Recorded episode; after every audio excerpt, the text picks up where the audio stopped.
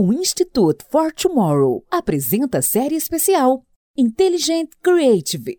Oferecimento VidMob, o sistema operacional da criatividade inteligente, reunindo dados e criatividade em uma única plataforma.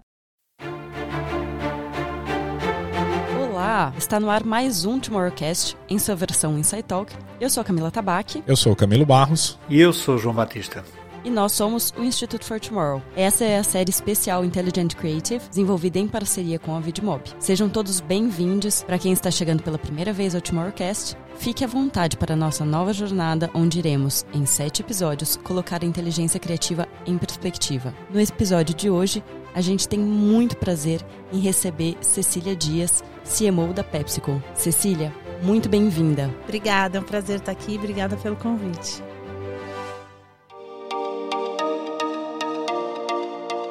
Cecília, a gente gosta de começar com a minha perguntinha tradicional, que é quem que é a Cecília, então, na fila do pão, que é aquela que não tá no LinkedIn e que eu já descobri que parece que seu apelido é Cissa. Sim, meu apelido é Cissa. Apesar de não ter nada a ver assim com o meu nome, né? Meu apelido é Cissa. E aquela que não tá no LinkedIn, aliás, eu tô bem pouco no LinkedIn, eu sou uma pessoa bem na minha. Então eu diria que a Cecília na fila do pão é bem simples, né? Eu sou mãe de um menino de 7 anos, quase todo o meu tempo livre é com ele. Tirando isso, eu adoro ler, tô lendo um livro, agora chama O Último Olhar, ganhei emprestado de um colega de trabalho, ver seriados. Acho que é nada muito estarrecedor. Boa, Cissa. Nós vamos começar a falar de futuros, mas este episódio é especialmente muito querido para mim. Eu cresci dentro de uma latinha da Pepsi Cola. Ah. E, portanto, é verdade. Meu pai, para quem me conhece, meu pai trabalhou muitos anos na Pepsi e, portanto, isso fez de mim um filho de Pepsi Cola e ainda hoje não consigo ir para a concorrência. E se portarem bem, no final eu confesso o segredo, como, como distinguir uma, uma Pepsi de uma Coca sem sequer provar. Eu ensino-vos o truque. Mas vamos aqui de volta aqui ao, àquilo que mais gostamos de fazer e principalmente àquilo que o nosso Tomorrowcast e a estas Insight Talks que nós estamos aqui com o VidMob a fazer, que é falar de futuros uh, e destas transformações, nomeadamente em relação ao marketing e o que é que está a acontecer no marketing diante de, dos dias de, de, hoje, não é? Desta, toda esta revolução que está acontecendo no marketing. Na sua perspectiva, quais são as mudanças que considera vitais nesta área e, em que atua não? e que, de certa forma, está descentralizada? Ah, eu acho que você trouxe uma palavra importante, que é a coisa do descentralizado, né? Então, a gente está num momento que uma boa ideia um, de produto, de campanha, de comunicação, ela vem vem de qualquer lugar. Ela vem de alguém da empresa, de alguém da agência, de um influenciador. Então, acho que a coisa da descentralização é muito importante e ela, de uma certa forma, nos obriga a reaprender o jeito de fazer marketing, né? De questionar muito hierarquias, de mesmo trabalhando numa empresa super grande, como é o caso da PepsiCo, onde muitas coisas são estruturadas, criar um ambiente colaborativo, né? Onde entra a diversidade, diferença de pensamento. Então, é, eu acho que a gente está num momento super rico de reaprender. É muito gostoso trabalhar assim, mas também é muito desafiador, né? A gente trabalhar realmente de uma maneira aonde você tem que capturar um insight de onde quer que ele venha, né? Então acho que é uma mudança de mentalidade enorme que a gente está passando como comunicador, como marqueteiro. Muito bom. E quando a gente olha para futuros, a gente olha para trás também numa construção de marcas, né? A hora que a gente fala de PepsiCo, a gente fala de um enxoval de marcas, um portfólio bastante extenso, né? Por mais que vocês segmentem ali, né, o que é alimentos, o que é salt, o que está ali dentro, mas você tem ali debaixo do teu, do teu guarda-chuva uma série de marcas cujas narrativas são diferentes, né? Você gera conversa com diversas comunidades através das suas marcas. Como que tem sido isso hoje, quando você tem essa distinção tão grande, às vezes de uma marca que está muito mais ligada a uma determinada comunidade, outra que você fala com um perfil de público totalmente diferente. Hoje vocês lideram e são referências através dessas marcas. Como é que é essa, essa gestão de marcas para além dessas comunidades que vocês buscam se conectar? Eu acho que tem, é, é verdade isso que você está falando, né? Eu acho que tem uma cultura da empresa que permeia tudo, né? Que tem a ver com valor valores de diversidade, de inclusão, de ESG e tal, mas tem uma coisa de marca mesmo é, que hoje funciona muito né, nesse pilar de centralidade no consumidor, né? Então acho que é central na, nas pessoas, né? Sobre o que as pessoas querem falar, o que, que as pessoas querem escutar, é, sobre o que, que a nossa marca pode falar, né? Porque eu acho que hoje uma das coisas que vem acontecendo muito forte e a gente percebe cada vez mais, né? Não que não seja óbvio, mas a gente viver isso na prática é sempre interessante, é que as pessoas não são muito interessadas no que as marcas têm para falar, né?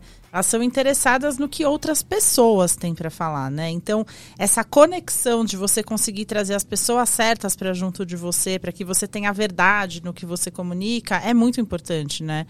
A gente trabalha muito é, junto com os nossos parceiros essa questão de engajamento e você vê que o engajamento de um influenciador é absurdamente maior do que às vezes quando eu falo como marca, né? Então eu acho que o nosso jeito de trabalhar é muito centrado no consumidor é, mas dentro de um framework de estratégia de marca, de objetivo de marca muito claro, né? Para que a gente consiga ter verdade no que a gente faz, né? Eu vejo hoje em dia muito é, nessa busca de falar o que as pessoas estão a fim de discutir, algumas marcas caírem um pouco no lugar comum, né? Porque às vezes eu tenho um assunto relevante, mas eu como marca não tenho é, propriedade para falar sobre isso, né? Então, acho que esse exercício e essa conexão para a gente é super importante, né? E a outra coisa é uma coisa de continuidade, né? Então, por exemplo, Doritos é uma marca que a gente conecta muito com a comunidade LGBTQIA+, né? Então não dá pra gente encerrar esse assunto dentro da empresa. Né? A gente tem grupos dentro da empresa, a gente trabalha com pessoas de fora e faz oito anos que a gente está trabalhando a mesma causa. E a gente começou trabalhando muito numa pegada de awareness, de celebrar a causa. E esse ano a gente moveu, né, junto com outros parceiros nossos, um abaixo assinado. A gente comunicou um abaixo assinado pela questão de uma possível mudança é, do documento de identidade que poderia afetar bastante o público trans. Então eu sinto que a gente vai evoluindo junto nessa jornada, é, fazendo escolhas escolhas e com uma escuta muito ativa. E você tem uma descida, né, de global para local com muitas dessas marcas, né? A própria Doritos não tem esse papel tão focado na, na, na comunidade LGBTQIA+, como, por exemplo, Cheetos, você tem uma comunicação global e que aqui você tem um foco muito grande ali, inclusive tendo a Anitta como uma, uma personalidade, né? Como é que é essa descida do, do global para o local? Eu acho que a PepsiCo é uma empresa que valoriza muito essa coisa né, do local, né? Do país e do que é relevante do país. A gente tenta, como mentalidade, fazer um, um uso super proprietário, então, assim, tem coisas muito legais que vêm do global pra gente, né? O próprio movimento de, de Doritos é um movimento que começou globalmente e a gente foi deixando relevante dentro do país. Então, acho que existe essa autonomia. Eu sinto que às vezes a gente poderia, e a gente vem discutindo muito isso internamente, até usar mais coisas que são globais, né? Porque cada vez mais essa conexão existe entre as pessoas, né? Então, a gente conseguiria fazer mais isso e deixar mais livre espaço para fazer uma criatividade local que né, se comunicasse com coisas que vêm globalmente. Então a gente é um exercício, acho que constante, né? É, eu sinto que a gente, como marqueteiro, como criativo, dentro da empresa, na agência, a gente às vezes tem essa vontade gigante de criar coisas, né? É, e não tanto aproveitar coisas que venham prontas, mas eu acho que a gente está buscando muito esse balanço, porque eu também acho que a coisa da, da globalidade de uma marca traz uma grandeza, né, que é muito legal de se aproveitar, né? Então é, acho que Cheetos é um exemplo, né? É uma marca global, a gente fala de coisas que são globais e a gente aterriza no Brasil com a Anitta, que é a nossa superstar, né?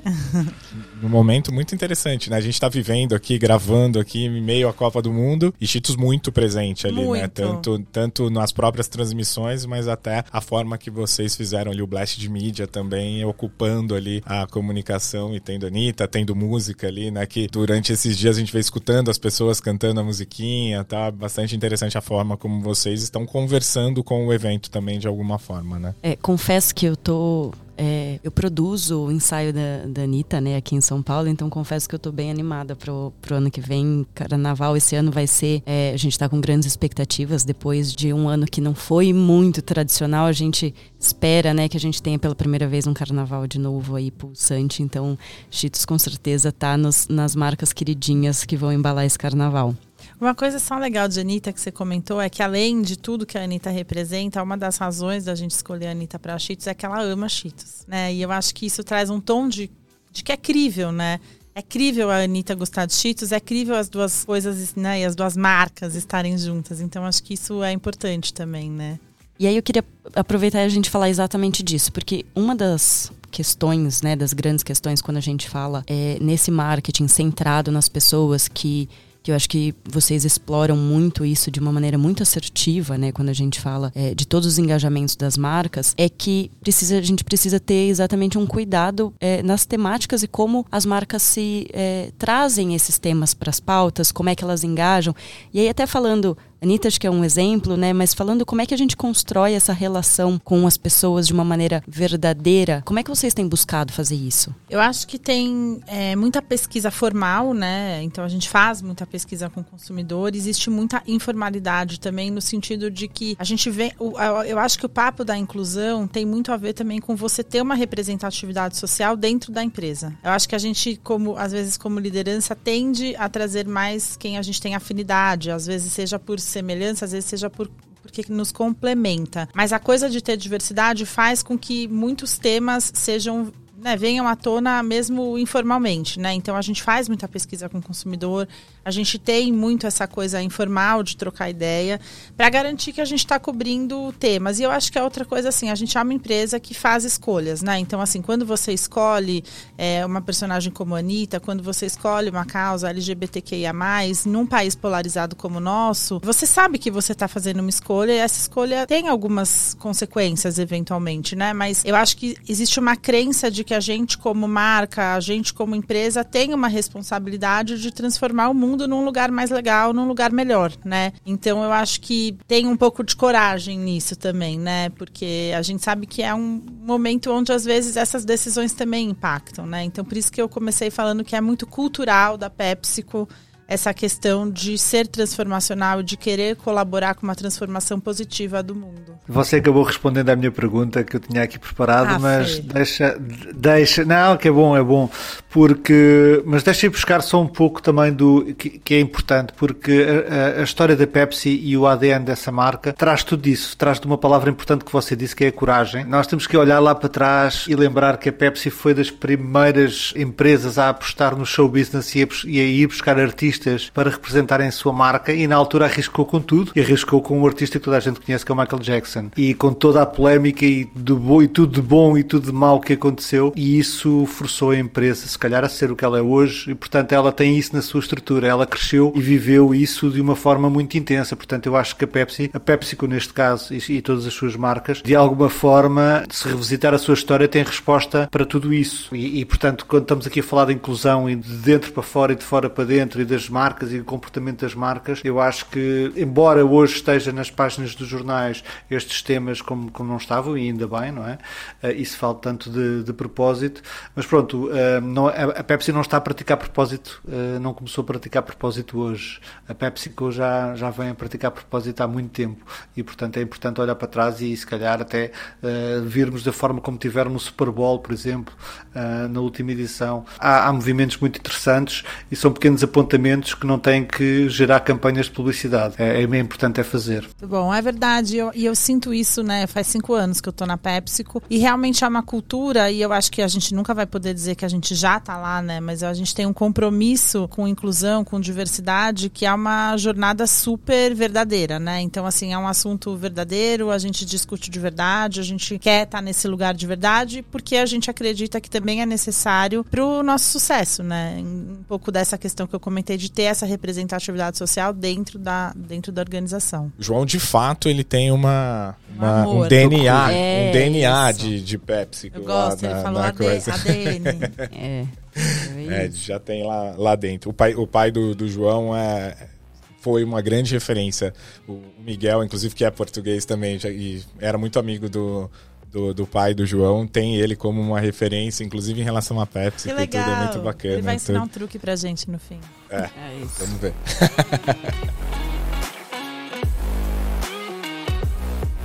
Cissa, uma coisa também que a gente discute muito aqui, que a gente tem trazido aqui no, no dia a dia dessas conversas, é o uso de dados e de tecnologia quando a gente fala de marketing, né? E aí vem um monte de palavrinhas aí novas no nosso dicionário, né? De Martex, Adtex e afins que, que entram ali. Quando a gente fala desse dessa estratégia de marketing né, que você está comentando, focada no ser humano, e a gente coloca o ser humano e toda essa troca vem por conta de relações claras e diretas, propósitos e afins. Qual é o papel da tecnologia nessa equação? Né? Você, como gestora de marketing, olhando esse consumidor numa relação muito direta, tendo ele centrado ali, de repente vem e entra essa uh, enxoval de ferramentas de tecnologias no seu dia a dia. Como é que é essa equação entre arte e ciência? Eu acho que é super curioso, porque na verdade essa coisa mais científica, mais dura, que pode parecer no primeiro momento do dado, é o que vai ser o grande habilitador da a gente personificar cada vez mais o que a gente faz, né?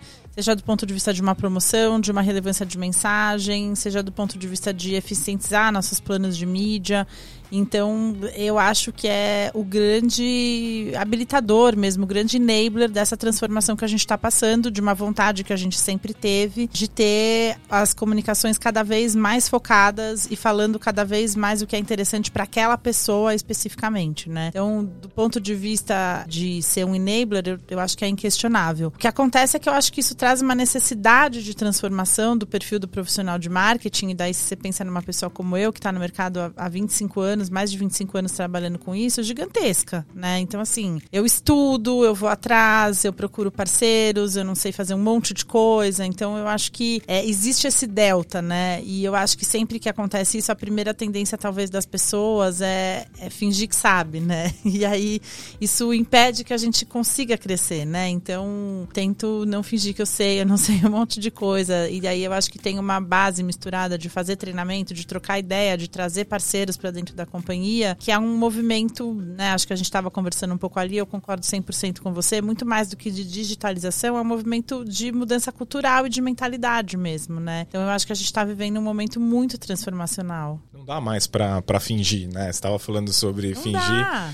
Não dá mais para ter esse papel. A gente tem discutido muito aqui o papel do CMO. O e a gente costuma dizer que o papel do CMO, ele está sendo muito discutido, mas se a gente voltar pouco tempo na, na história, ele estava até caminhando para uma extinção, né? A pessoa de marketing, como ela era vista e tudo naquela relação muito mais interna, ele estava assumindo papéis ali que já não fazia mais sentido. Mas nessa relação onde o consumidor está no centro e a gente depende dessa intimidade entre consumidor e companhia que vem de dados, o CMO passou a ter, né? Ou a estrutura de marketing passou a ter a responsabilidade de ser o dono dessa Sim. relação, né? E isso traz esse valor. Mas é o que você falou, não dá para fingir saber isso, uhum. né? E o uhum. bom é que tem todas essas ferramentas todas à disposição. E aí eu acho que a gente entra numa outra questão que é, a gente tem um desafio inclusive, que você estava exatamente comentando que a gente não consegue saber tudo. E ao mesmo tempo, quando a gente fala para uma companhia no tamanho da PepsiCo, é, das marcas do tamanho que são, a gente precisa conseguir acompanhar o mercado, conseguir acompanhar os movimentos que estão acontecendo, mas tem um desafio de como é que a gente estrutura os times para isso.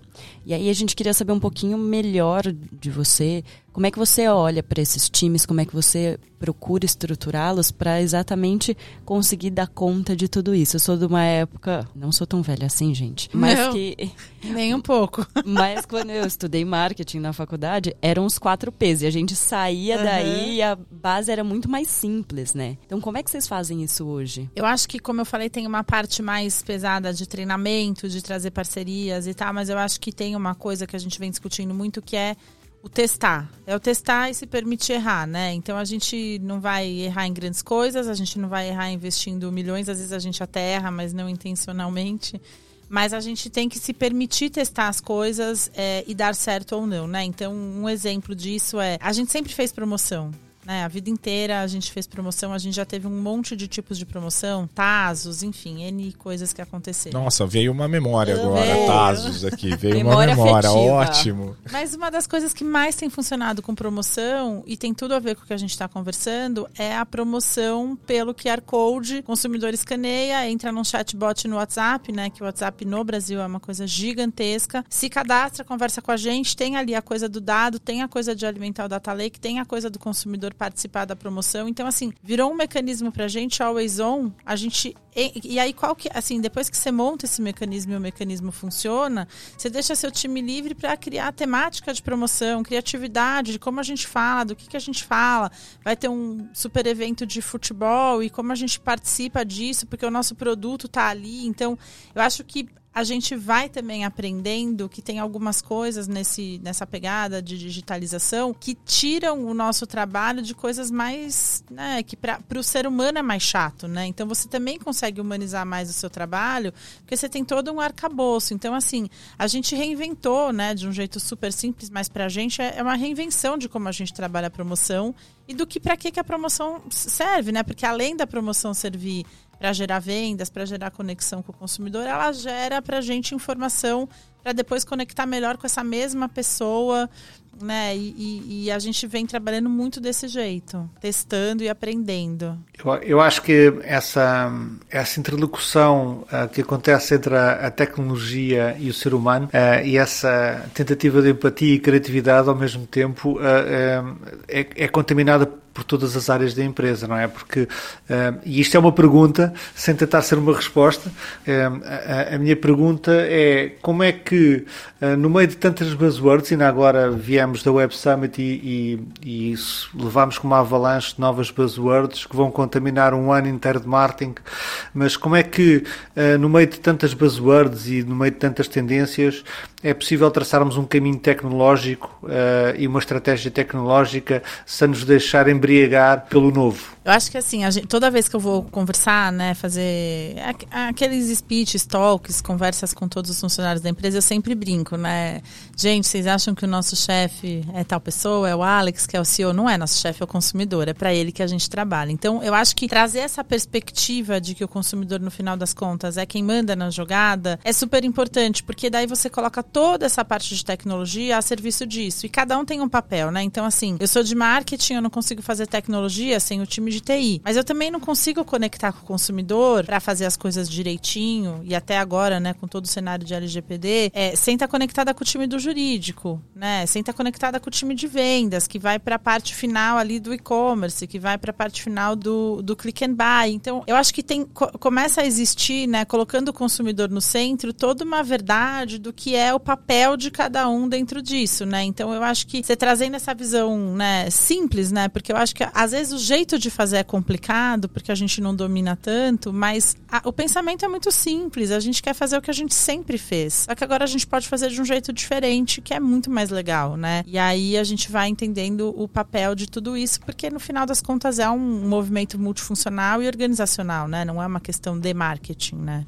É, até voltando no, naquela historinha ali do, do CMO, volta a ter esse papel, né? O marketing tem essa interlocução entre todas as áreas, né? Inclusive você trouxe a questão da LGPD, que você tem o jurídico, você tem ali a, a viabilidade financeira, você tem vendas, obviamente, que está impactando, que vai gerar uma produção, porque vem um dado do consumidor dessa tal comunidade que você está gerindo, né? E passa a ser esse integrador e, de novo, com as tecnologias ali que estão à, à disposição, né? Vai se tornando cada vez mais rico mesmo esse esse ecossistema. Super. É, e, as, eu acho que tem uma coisa que assim, as pessoas gostam de aprender e as pessoas gostam de transformar. Então você também vai gerando um engajamento do funcionário, de todos os colaboradores, entendendo assim, ah, é tudo isso por causa disso, né? E, e a tecnologia entra em milhões de lugares. Outro dia eu estava visitando junto com o meu parceiro de operações ali na empresa, operações logísticas mesmo, um CD para a gente ver uma questão de produto ali que a gente estava combinando. E, putz, eles já funcionam por drone, tem um monte de robô para fazer um monte de funções. Então, é todo mundo nessa pegada, né? E a gente vai redescobrindo um jeito novo de trabalhar. E eu acho que o ser humano gosta de aprender, né? Então, no final das contas, fica todo mundo motivado, né? Para ir por esse caminho, né? Então, é muito legal. Sem dúvida. Eu acho que não só a gente gosta de aprender, como a gente adora uma coisa nova, né? Uhum. É, eu acho que uma coisa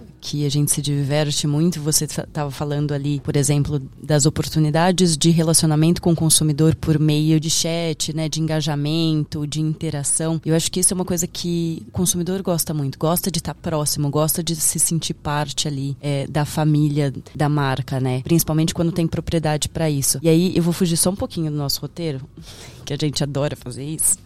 é, eu queria que você, de repente, contasse um ou outro case que a gente é, tá falando tanto, acho que você acabou citando um pouquinho. Eu queria que você contasse um ou dois cases de, de marcas, né? De algumas ações de algumas das marcas que você trabalha que colocaram isso em prática recentemente que, que você acha interessante. Ó, vou contar um case que a gente ama e que, e que veio muito dessa coisa de escutar o consumidor, assim. É, que é um case de leis, né? Então, assim, é, leis, assim como Ruffles e alguns produtos nossos, é, é batata, né? Batata. Vem de uma plantação de Quase batata. um commodity, né? Mas é engraçado, porque nas conversas com o consumidor, a gente percebeu que isso não era tão óbvio para o consumidor, né? Então, assim, meio que, ah, é batata, sim, é batata, mas ninguém parava para pensar assim, é batata, que nem a batata que tem na sua casa, só que a gente numa coisa industrial, a gente descasca uma batata, a gente frita a batata, a gente põe sal e põe dentro do pacote. Ah, mas como assim? Tipo, e a gente viu que ali tinha conversa. Então a gente fez uma campanha, né? A nossa, a gente pegou a nossa Leis amarela, a nossa Leis original, que é a mais vendida da Leis, contando isso para o consumidor. Aqui tem três ingredientes: batata, óleo e sal.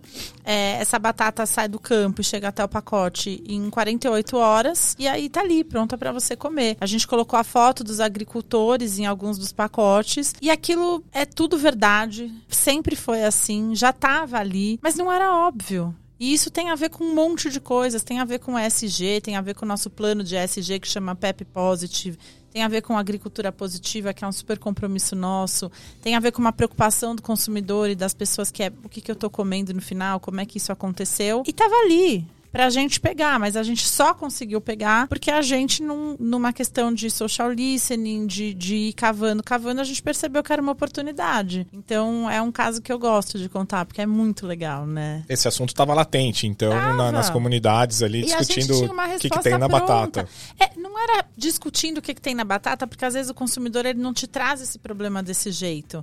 Mas a gente via que às vezes quando o consumidor estava falando sobre é, alguns assuntos, parecia que ele não sabia que exatamente era o mesmo processo da casa dele. Batata descascada, sal e óleo. Né? A gente falou, não, deixa eu te contar, é isso. É isso? Ah, nossa, que simples. Vai convencer minha filha que é isso, Cissa. Não, pra ela É tem que porque estar você no pacotinho, casa, tem né? que estar ali, não, não claro, tem porque- história, não tem né, marca, tem não tem nada. E porque daí tem toda uma questão de quando você faz isso, né, a perfeição, né, que em muitos casos esse é o nosso compromisso, a coisa sai muito deliciosa. É difícil replicar em casa, mas não é porque tem nenhum pirlim pim pim ali, não, é só porque é uma coisa muito bem E feita, né? constância, né? E constância. Que é maravilhoso. É, enfim, eu, eu sou uma. Ah, Cheetos é assim também. Você falou dois casos, vou contar o segundo rapidinho.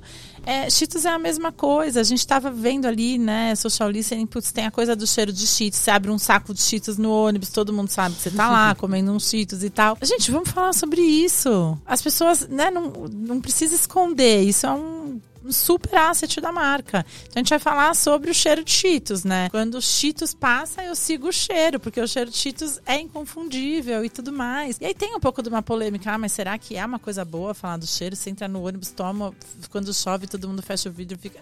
É bom, o consumidor curte. Aí a gente fez a campanha, fez né, o remake com a Anitta, o clipe e tudo mais. É, e claro que o consumidor gosta, porque está falando uma verdade que tá na boca dele, né? Então é muito legal. Nesse momento a música entrou na minha cabeça e não sairá jamais agora da minha cabeça. Continuarei cantarolando ela que eu já estou por todos esses dias. Nesse momento vamos incluir, dar um- uma pausa assim, ó. Segura a música de Cheetos, gente. O Cheetos passa, eu sigo o cheiro.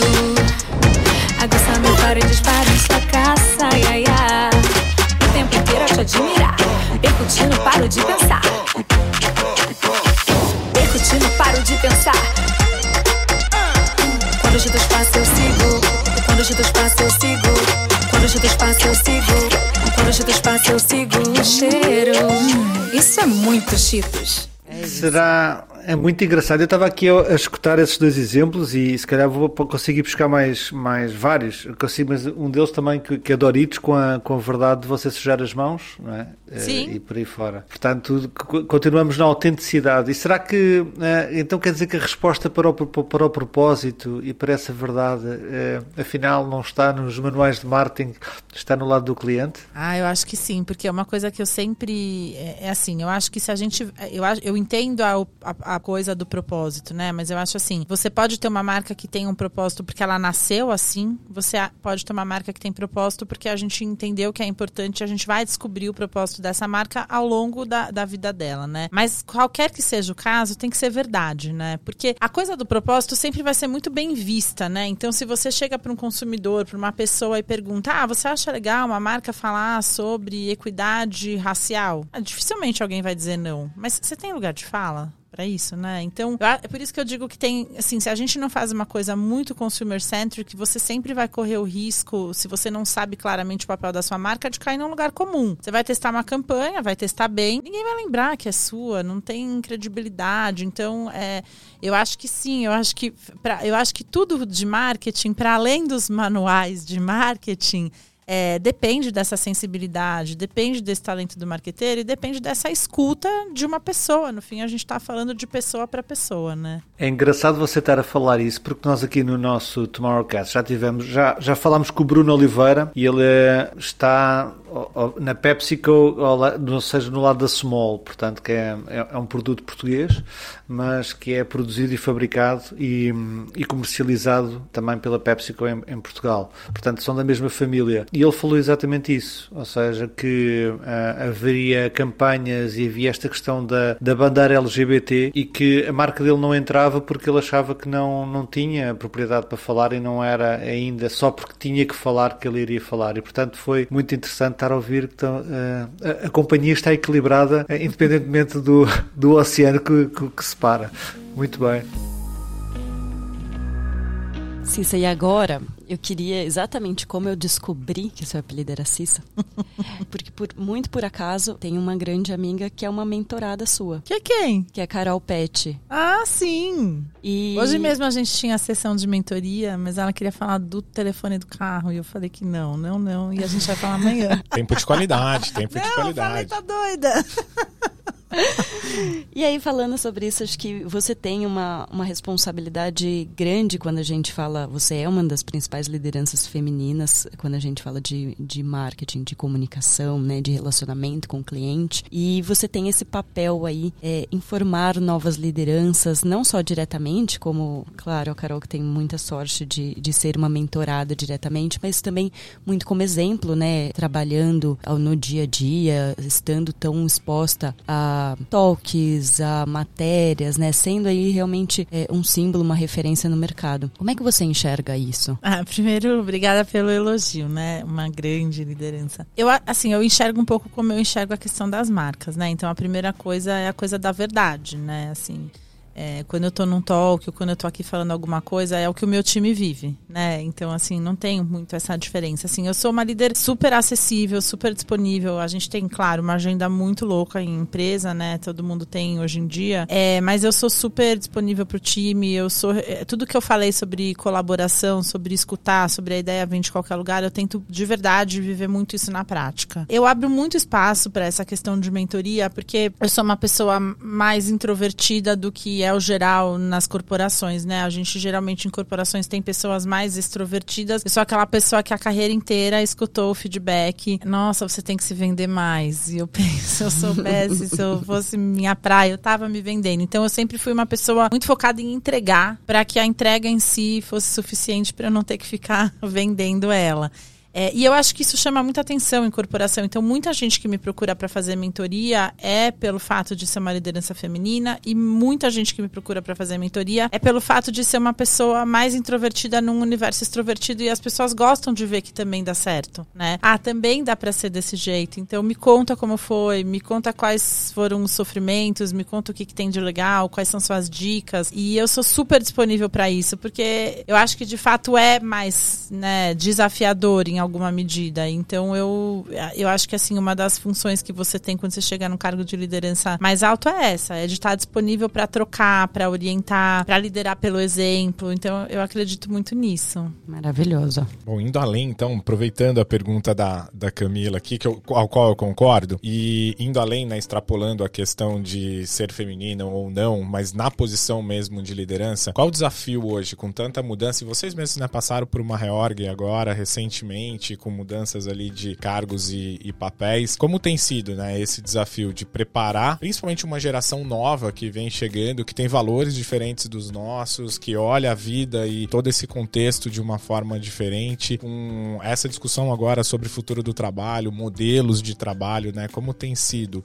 trazer essa liderança para essa formação de novos líderes no futuro? Eu acho que o maior desafio é esse de você conseguir fazer um bom balanço entre o que é importante para o coletivo e para o individual, né? Porque eu acho que assim como a gente fala de consumidor e cada vez mais personificar uma experiência, o colaborador espera a mesma coisa, né? Então eu acho que esse balanço entre o que é legítimo e importante para o coletivo, o que é o valor da empresa, mas ao mesmo tempo como que eu dou espaço para cada um ser do jeito que é, é muito relevante. Então eu acho que isso é um super desafio. É, o outro desafio que eu acho que existe muito é que a gente vem de um modelo de trabalho de muito tempo é, físico, né? Então assim a gente eu pelo menos aprendi muita coisa que eu sei hoje vendo alguém fazer, né? Então eu entrei na, na, na empresa sem saber mexer no Excel, eu aprendi olhando. Eu olhava o cara do lado, eu punha uns post-its na mesa, falando, ah, igual, mais, eu não sabia nada mesmo. Então, é, é um outro jeito de aprender, né? Eu, eu via como as pessoas falavam no telefone e eu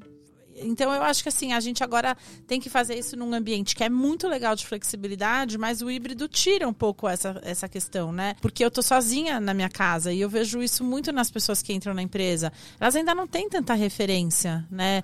De coisas simples, como quem eu procuro, né? Quem eu, né? Com quem que eu falo. E eu tô sozinha na sala da minha casa com essas coisas para entregar, né? Então é um outro modelo e eu não passei por esse mesmo modelo. Então eu me desafio muito a ter uma escuta para tentar, né? Vou dar um exemplo super pequeno, mas por exemplo, é numa dessas conversas de, de no momento de pandemia, as pessoas mais da minha idade, com filho, etc, elas estavam super overloaded, né? Você queria terminar o trabalho porque você ainda tinha que fazer almoço, você ainda tinha tinha que, né, colocar a criança no online e tal e coisa. As pessoas mais jovens estavam mega entediadas porque elas não tinham filho, elas moram com os pais ainda, os pais estavam na função, terminava o trabalho e não podia sair. E, e, e é uma diferença grande se esse diálogo não está aberto, né? O que, que eu estava fazendo? Ah, ah, tem uma reunião no final do dia que é mais assim para dar status. Eu cortava a reunião, né? Do tipo, todo mundo deve estar tá super cansado. Não! A pessoa queria aquela reunião exatamente para conectar. Então,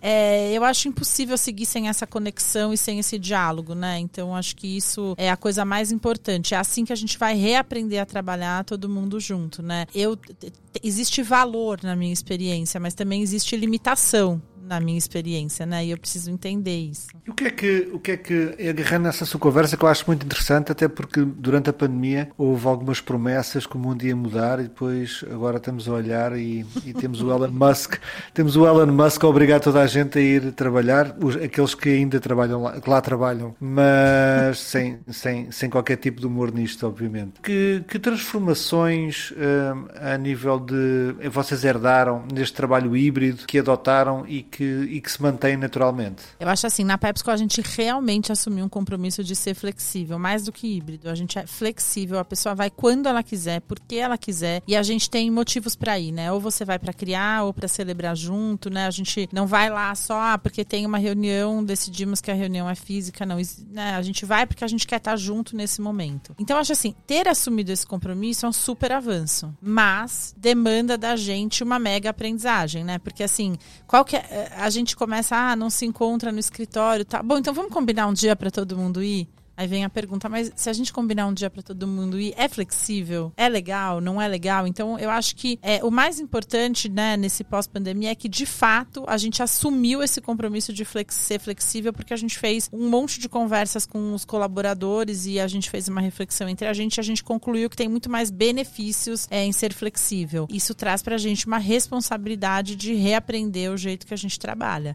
Porque é muito mais difícil agora que a coisa é, é fluida do que quando todo mundo estava em casa, né? Então acho que a gente tem reaprendido É, e tem sido e tem sido bem legal assim, mas é bastante desafiador. Nossa, eu vou reforçar uma coisa aqui que eu gostei muito do que você falou e para mim soou como surpresa, como talvez nem deveria ter soado como, como surpresa, mas repete pra gente essa coisa do, do motivo do ir ao escritório, né? Porque a gente tá todo mundo buscando uma regra. Ah, vai uma, vai duas vezes, por que que tem que ir e tal. E eu nunca tinha escutado um, um motivo tão claro quanto o que você trouxe do celebrar, do... do... É, do CES, né? Então, ou a gente vai para colaborar, ou a gente vai para celebrar, ou a gente vai para criar. A gente não vai pro escritório só assim, tipo, ah, marcamos uma reunião, vai ser presencial. Mas por que que é presencial? Ah, porque existe um tipo de colaboração que vai ter uma metodologia que a gente acha que é mais legal presencial. Vamos criar junto alguma coisa. Então, assim, tem que ter um motivo para ir. E não tem regra. E quando as e a tendência às vezes é colocar regra. E aí a gente sempre vem com o questionamento. Mas se a gente falar que toda quarta todo mundo vai, aí já não é mais flexível, né? É a gente procura essa celebração dos Cs, né? Tem que ter um C para ir pro escritório. Adorei, adorei. Para quem precisava de uma de ter uma regra, essa é ótima. Adorei essa, essa é uma ótima regra. Não, e nós vimos agora mesmo no, na Web Summit também o Toto Wolff, não é? Com aquele seu sotaque alemão a dizer que estava a usar o TeamView com a sua equipa e que isso estava a trazer, a diminuir a pegada ecológica que, que, e o impacto que, que estavam a, a, ter no, no, no, no, nas deslocações da sua equipa e dos seus mecânicos, porque no desenvolvimento de carros, uh, através da tecnologia. Dentro da PepsiCo, vocês também estão a utilizar a tecnologia com esse propósito? Uh, não só para trabalhar melhor, de uma forma mais eficiente, mas também olhar como é que podem reduzir essa pegada? Sim, essa ideia de viajar menos, de se deslocar menos, é, a própria tecnologia de, né, quando a gente começou a voltar da pandemia, a gente percebeu que a tecnologia até para fazer uma reunião híbrida tem que ser diferente, né? Para ficar justo, né, o presencial com o quem está online tem que ser melhor e a gente foi movimentando tudo. Mas existe sim essa pegada, né? Do tipo, precisa mesmo de fazer essa viagem? Precisa mesmo? Qual é o Czinho que a gente vai cumprir é, de estar tá todo mundo junto? E eu acho que a principal parte que a gente não pode descuidar é a parte de celebrar junto, né? Porque tem uma coisa que a gente aprendeu e daí na pandemia a gente também tentou alguns formatos de happy hour online, imaginação online, coisas, cara, o que online, tudo online. Essa parte não funciona, né? Essa parte do, do comemorar comemorar, do celebrar. É, e celebrar não só celebrar, às vezes, um resultado específico, mas celebrar que a gente é um time, né? Essa coisa do contato é, não é fácil de substituir. Então, sim, às vezes a gente fala ah, X reunião. É, se eu for pro escritório, se eu for, né? Não é obrigado aí. Se eu for pro escritório, alguém mais consegue ir pra gente almoçar depois? E aí, geralmente, né, numa reunião de 10 pessoas, todo mundo topa, né? E se alguém não topar, também vai fazer parte da reunião igual, mas não vai fazer parte do almoço. Então, acho que, é, sim, a gente tenta, né, viajar menos e tudo mais, mas a gente também na PepsiCo é muito uma empresa que valoriza a questão de quem tá ali na linha de frente, né? Da nossa equipe de vendas, a equipe dos CDs. Então, também a volta do presencial permitiu muito que a gente tivesse com essas pessoas que nunca saíram da rua. Então, mesmo, né, ficava meio desconfortável saber que né, todo mundo do, do escritório está em casa, mas tem um vendedor ali na loja, né? E será que ele não está se sentindo sozinho? Então a gente foi aos poucos retomando, primeiro com máscara, face shield, luvas e óculos, e depois a gente foi aterrizando isso. Mas enfim, essa coisa do contato humano nunca vai ser substituído, né? Não, com certeza não. E eu acho que muita gente tem uma amiga que, que mudou de emprego justo, assim, ela mudou uma semana depois, entrou a pandemia e ela tinha um time para gerenciar, e ela falou, cara, é muito louca a coisa, porque é, a gente tem um formato híbrido, né, na companhia, e faz dois anos que eu tô lá e eu conheço muito pouco as pessoas, né? Normalmente a gente já conheceria muito mais sobre a história pessoal, né, de cada um, e essa história, né, do, infelizmente, as limitações que às vezes a gente ainda tem nessa dinâmica, é, ela falou, é muito difícil a gente ter uma aproximação do eu pessoal no ambiente, é, no ambiente online, né? A gente acaba se limitando à agenda de trabalho mesmo. E é o que você falou, uhum. celebrar é muito difícil da gente fazer é, no online, ele funciona muito melhor no, no off. Mas, se centrando agora, acho que na, no nosso último bloco, é, a gente queria falar um pouquinho sobre tendências, né? Eu falar um pouquinho sobre o que, que você está enxergando aí nesse curto prazo. A gente fala que é o Instituto for Tomorrow, porque o futuro está amanhã, né? Começa nas mudanças que a gente faz amanhã. O que, que você está olhando de mercado, que você está curiosa, que está realmente chamando atenção? Eu sou muito ligada nessa coisa de como as pessoas vão trabalhar junto, né? E eu acho que uma coisa que tem me chamado muito atenção é que nessa transformação toda, todo mundo sempre quer ser pioneiro em trabalhar com tudo, né? Então, assim, ah, falou alguma coisa sobre metaverso, alguém já quer apresentar um case, primeira marca, não sei o que, não sei o que lá.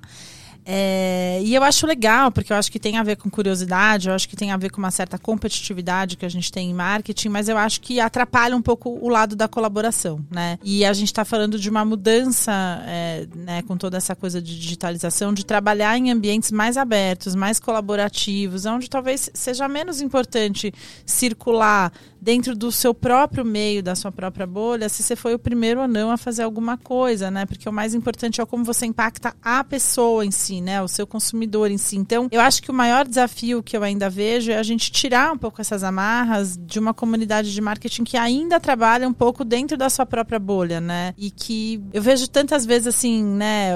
A, campanhas que dentro da minha bolha, nossa, são aqui publicadas, republicadas e tudo mais. E se eu chego para alguém ali fora do meu trabalho e pergunto, ah, você viu tal coisa, a pessoa não foi impactada, né? Eu acredito demais nessa coisa orgânica e fluida. Você falou sobre tendências, né? Sei lá, há um tempo atrás, é, uma das coisas que eu vi mais legal de tendência foi Black Mirror, né? Que, tipo, é uma série, é entretenimento, né? Então eu acho que a gente precisa se humanizar e se colocar no mesmo lugar que os consumidores, né? O que eles vivem, o que eles eles fazem. Então, eu acho que assim, para além de falar, né, dos desafios com first party data, com, né, Martex e com metaversos e etc, eu acho que existe um desafio real de como a gente reinventa o jeito que a gente trabalha, né? Eu acho que o ambiente do marketing, ele ele é um ambiente que às vezes por ser mais competitivo e ter um pouco dessa sua própria celebração, o afasta um pouco do destino final, que no final das contas é o consumidor, a consumidora. Então eu acho que a gente está num momento onde essa reinvenção nunca foi tão necessária e eu acho isso um super desafio. Sim, a gente vai chegando aqui ao fim dessa conversa, mas antes parece que o João tem uma. Como é que é, João? Tem um segredo aí que você vai contar pra gente? É, só quem chegou ao final do episódio, então vou, vou revelar o, segredo. Mas também antes disso, queria dizer que quem gosta de Black Mirror pode vir connosco até Austin, ouvir a Amy Web, que é quase a mesma coisa. Os relatórios da Amy basicamente são janelas para o futuro e quem gosta desse tipo de temáticas e de olhar para futuros, nós temos agora uma missão para Austin, que já é em março, e venham connosco. É, sempre divertido e, acima de tudo, vimos com a cabeça muito aberta e cheia de novos insights e de boas ideias. Então, como é que se distingue uma Pepsi Cola de uma da concorrência de uma Coca sem, obviamente, sem provar, não é? Porque provando é fácil, independentemente dos gostos. Eu gosto mais de Pepsi, mas também fui educado a gostar de Pepsi. Portanto, há vários truques. Um deles é, obviamente, olhar para a bolhinha de gás, que, é, que tem uma dimensão diferente, e a bolha da Pepsi é bastante maior e faz uma espuma completamente diferente. A espuma da Coca é mais castanha, portanto, fica aí uma dica para quem quiser, eh, quem quiser fazer isso em casa, essa prova, e se divertir um pouco esse é o segredo, pelo menos, de distinguir a Coca da Pepsi sem provar. Agora você vai ter que aprender o segredo de discutir, distinguir o cheiro de Cheetos quando alguém abrir dentro de uma sala. Na Sim, próxima eu vou te cobrar disso. É isso. Sim, pelo, pelo menos tenho nariz para isso já. Descobrir as diferenças de sabores de leis, né? Como é que você Vou. consegue é tudo... encontrar. Tem vários, vários desafios agora, João. É um mais gostoso ah. que o outro. É uma, uma série, é uma sequela de a gente, episódios. A gente pode fazer uma série de episódios só, só de desafios. Oh, maravilhoso. Netflix. Netflix sai, já. A gente sai da produção de podcast em áudio e a gente passa para aqueles conteúdos de, de abrir produtos, Sim, né? Nas é uma delícia, uma delícia. Dá um relax total. pra gente ficar ali. Aliás, né, a gente discute muito de design, a nossa, nossa escola, nosso background aqui é design. E uma das maiores referências que eu tenho dentro do nosso segmento é acompanhar a PepsiCo Design design que tem muita coisa interessante, é. desde as embalagens ali, de como aplicar. O João trouxe ali a referência do, do Super Bowl. Ali sempre sai, né? Uma série de coisas muito interessantes. Então fica a dica aí. Que acompanhe também ali os trabalhos de design da PepsiCo, que são sempre bastante interessantes ali. Como foi essa conversa aqui? A gente abre essas conversas muito sem saber, né? Pra, pra onde ela vai, para onde ela vai guiando. E a gente fica muito feliz aonde a gente chega, né? Com essas conversas. São sempre inspiradoras, a gente sempre olha com muito otimismo pro futuro e a gente sabe que se a gente está construindo um futuro, são com, com profissionais como você, Cissa, que tem construído esse futuro com uma maneira e uma visão é, diferente, né? Daquilo que, que vem dos, dos livros, da teoria, do olhar para trás do passado e sim com toda essa esse olhar de futuro, esse propósito, criando marcas que têm essa conexão. Muito obrigado por Obrigada estar conosco eu. no um Tomarcast. E esse foi o quinto episódio da segunda temporada da série especial Intelligent Creative, desenvolvida em parceria com a Vidmob. Continue aí nos acompanhando nos principais agregadores de áudio e nas redes sociais do Instituto For Tomorrow.